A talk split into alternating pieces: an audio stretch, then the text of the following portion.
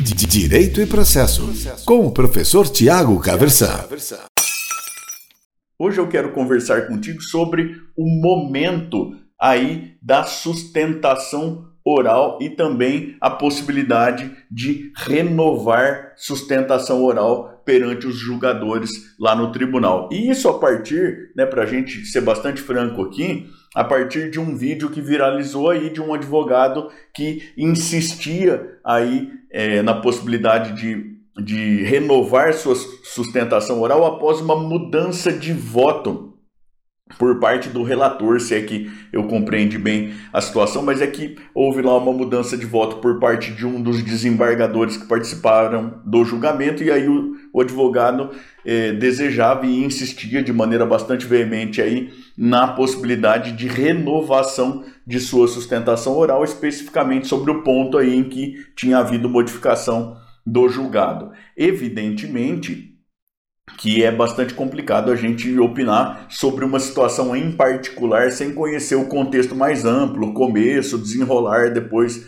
e tudo mais. De maneira que o que a gente vai falar aqui é de maneira uh, bastante genérica e tudo mais. O vídeo que viralizou foi aí o, o motivo da gente fazer uma, re, uma reflexão, mas uma reflexão de caráter amplo, tá certo? Bom, a, o momento da sustentação oral está lá no artigo 937 na sessão de julgamento, depois da exposição da causa pelo relator, o presidente dará a palavra sucessivamente ao recorrente, ao recorrido e, nos casos de sua intervenção, ao membro do Ministério Público pelo prazo improrrogável de 15 minutos para cada um, a fim de sustentarem suas razões. Algumas observações aqui, então, veja.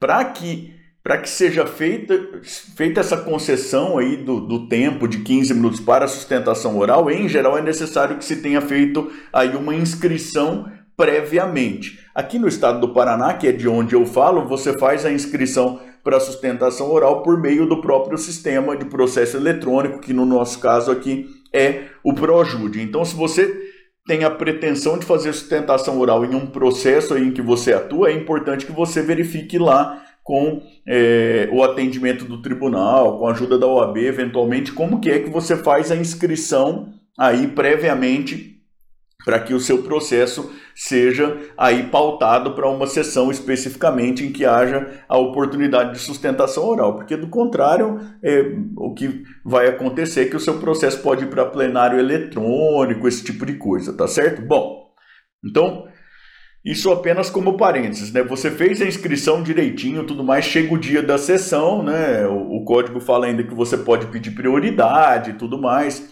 Vejam que o artigo 937 vai trazer hipóteses em que cabe a sustentação oral. Você pode ver a redação atual do artigo 7 do Estatuto da Advocacia e da Ordem dos Advogados do Brasil, a Lei 8.906 de 1994, trouxe novas possibilidades de sustentação oral, especialmente aí nos agravos internos e tudo mais, né? mas, mas para ficar no, no objeto de hoje da nossa conversa, foi anunciado lá que processo X vai entrar em julgamento. O relator faz uma exposição da causa e aí em seguida é dada a palavra a quem pretende fazer sustentação oral.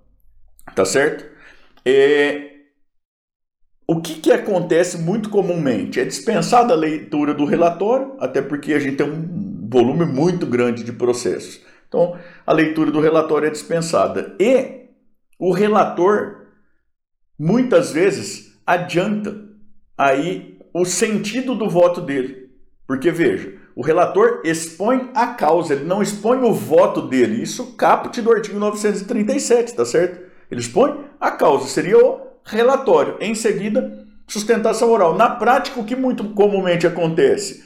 Você está lá na sessão, tem só o advogado do recorrente inscrito para fazer sustentação oral. O relator fala: olha, alguém quer que seja lido o relatório? Ah, não, o relatório está dispensado. E ele fala assim: veja, prática e bastante comumente. Doutor, eu estou votando no sentido de acolher o seu pedido. O senhor ainda assim deseja fazer sustentação oral? E o que é muito comum? O que é muito comum é que o advogado, bom, dessa maneira então, abro mão do direito de fazer sustentação oral. Qual que é o grande problema?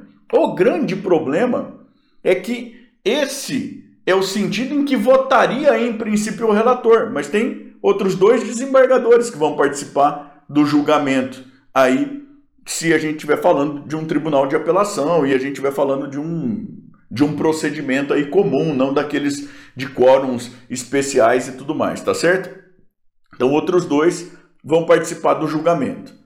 Ele não sabe como os outros dois vão votar. É que é bastante comum na, na nossa prática o, que os julgamentos ocorram aí por unanimidade. Mas não é necessário que seja assim. Os outros dois têm a possibilidade de votar. Se alguém vota em sentido diferente, a gente tem a possibilidade de renovar a sustentação oral? Não tem previsão legal nesse sentido. Não existe.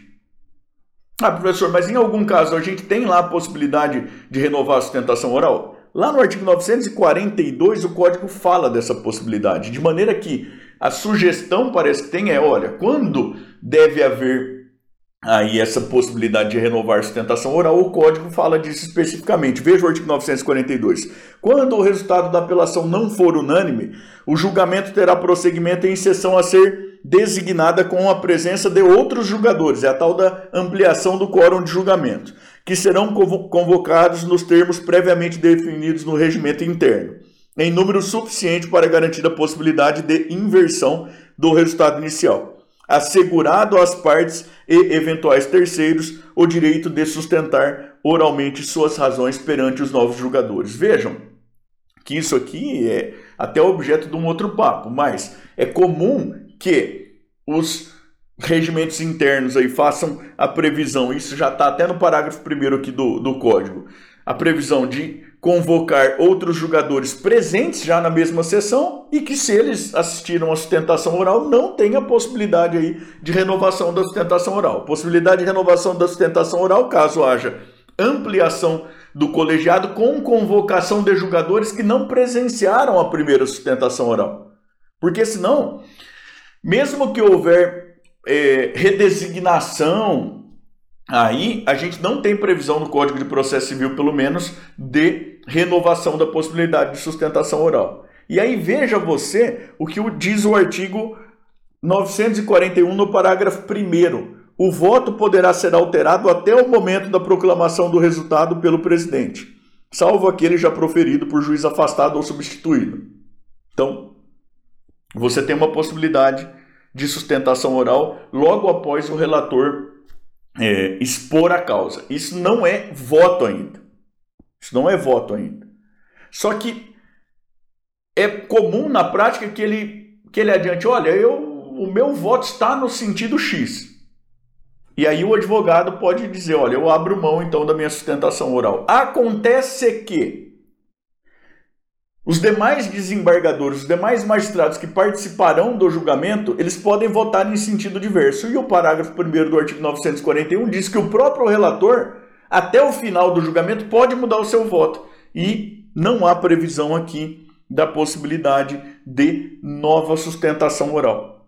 Então, se você vai participar de uma sessão de julgamento, você vai preparado para fazer a sustentação oral, se inscreveu previamente e tudo mais, é, o relator vai lá e ele adianta que ele pretende votar, que o voto dele pré-minutado está no sentido de acolhimento do seu recurso. Se você abre mão da sustentação oral, segundo a legislação infraconstitucional, aparentemente você está abrindo mão, você, melhor dizendo, está assumindo o risco aí de eventualmente haver votos em sentido diverso do próprio relator se dar por convencido da divergência e mudar o voto dele, isto sem que se abra a possibilidade, segundo estritamente o texto infraconstitucional do Código de Processo Civil, sem que se abra a possibilidade de renovação da sua sustentação oral, a menos que haja alguma previsão específica no regimento interno do tribunal com o qual você esteja trabalhando. Veja que